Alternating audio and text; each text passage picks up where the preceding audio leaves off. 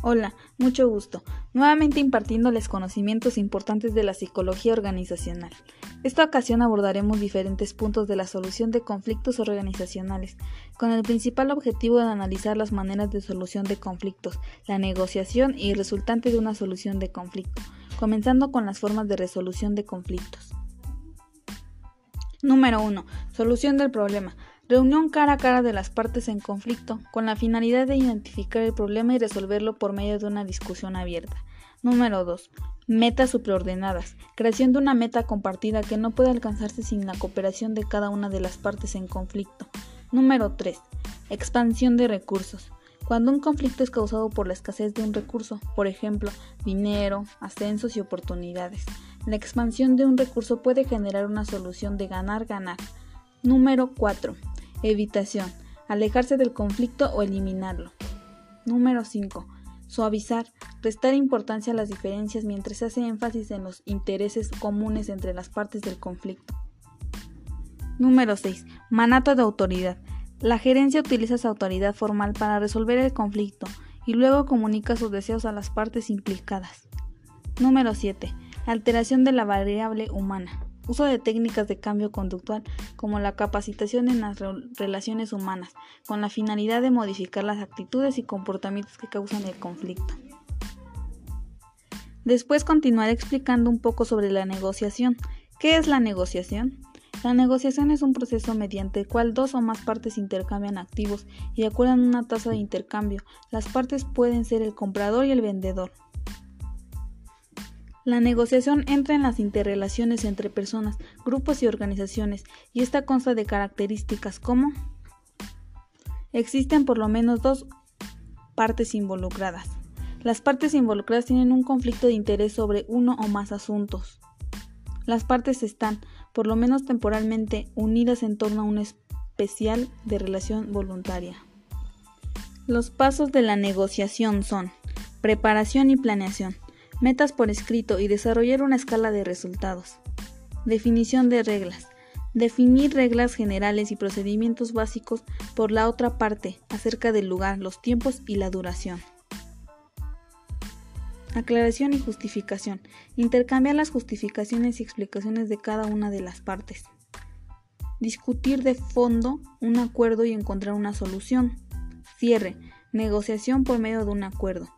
Para finalizar con esto les daré un ejemplo real de negociación dentro de una organización. Este caso se desarrolla en la Oficina de Recursos Humanos de la empresa El Real, SADCB.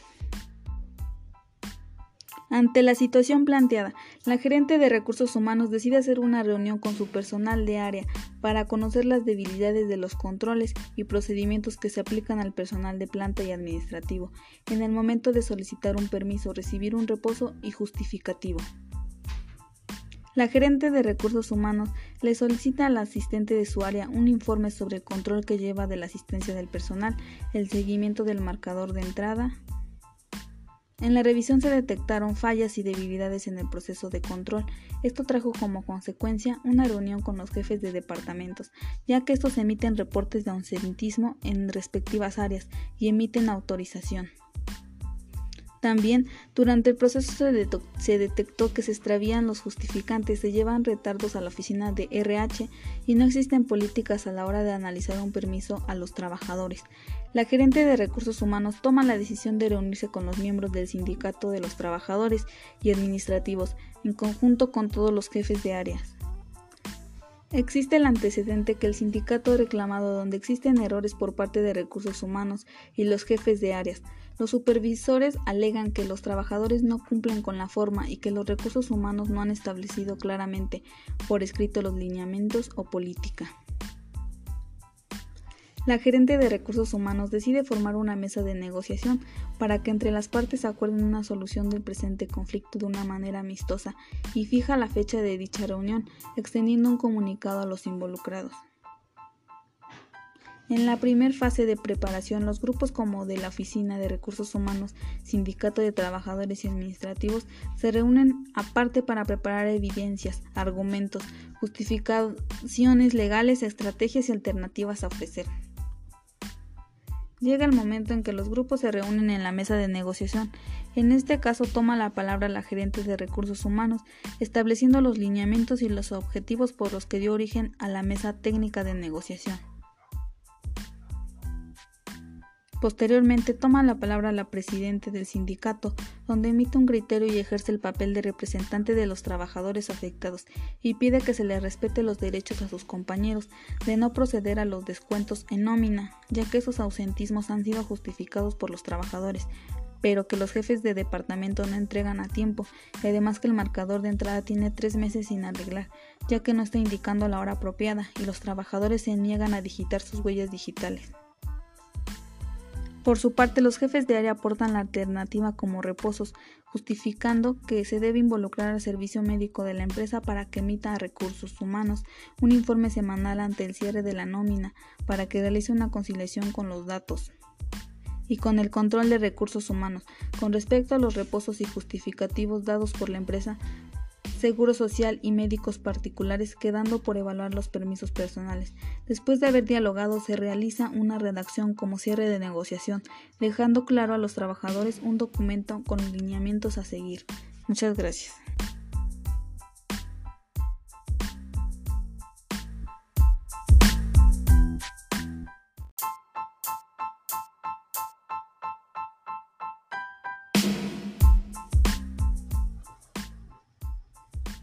Hola, mucho gusto.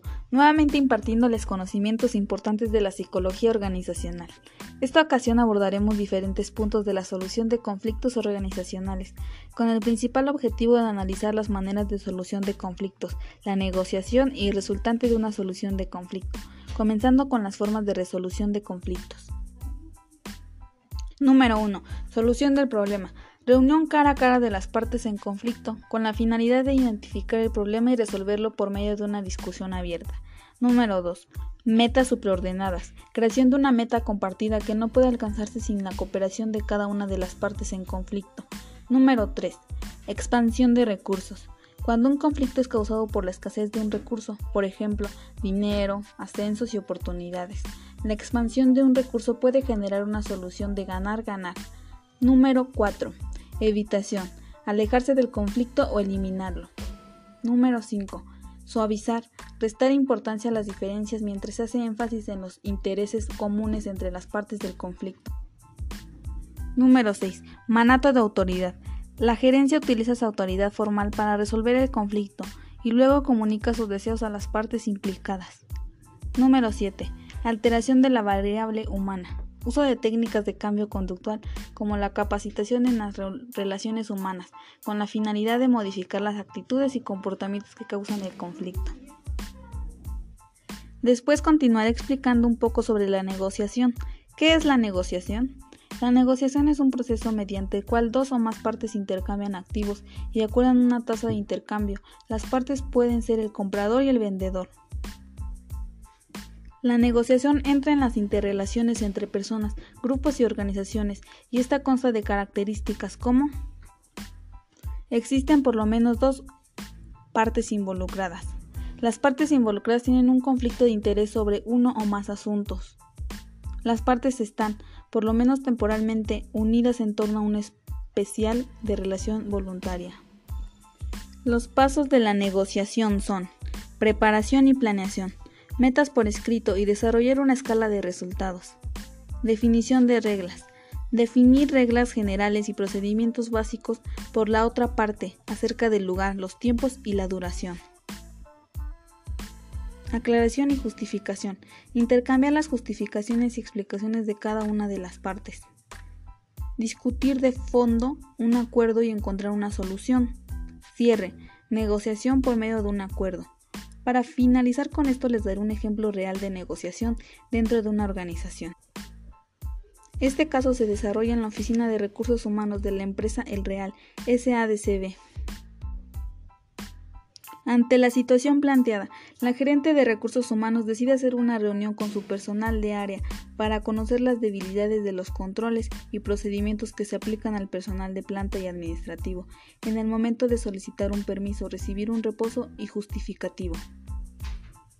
La gerente de recursos humanos le solicita al asistente de su área un informe sobre el control que lleva de la asistencia del personal, el seguimiento del marcador de entrada. En la revisión se detectaron fallas y debilidades en el proceso de control. Esto trajo como consecuencia una reunión con los jefes de departamentos, ya que estos emiten reportes de ausentismo en respectivas áreas y emiten autorización.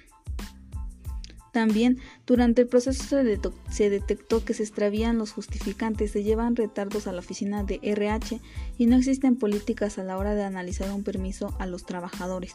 La gerente de recursos humanos toma la decisión de reunirse con los miembros del sindicato de los trabajadores y administrativos, en conjunto con todos los jefes de áreas.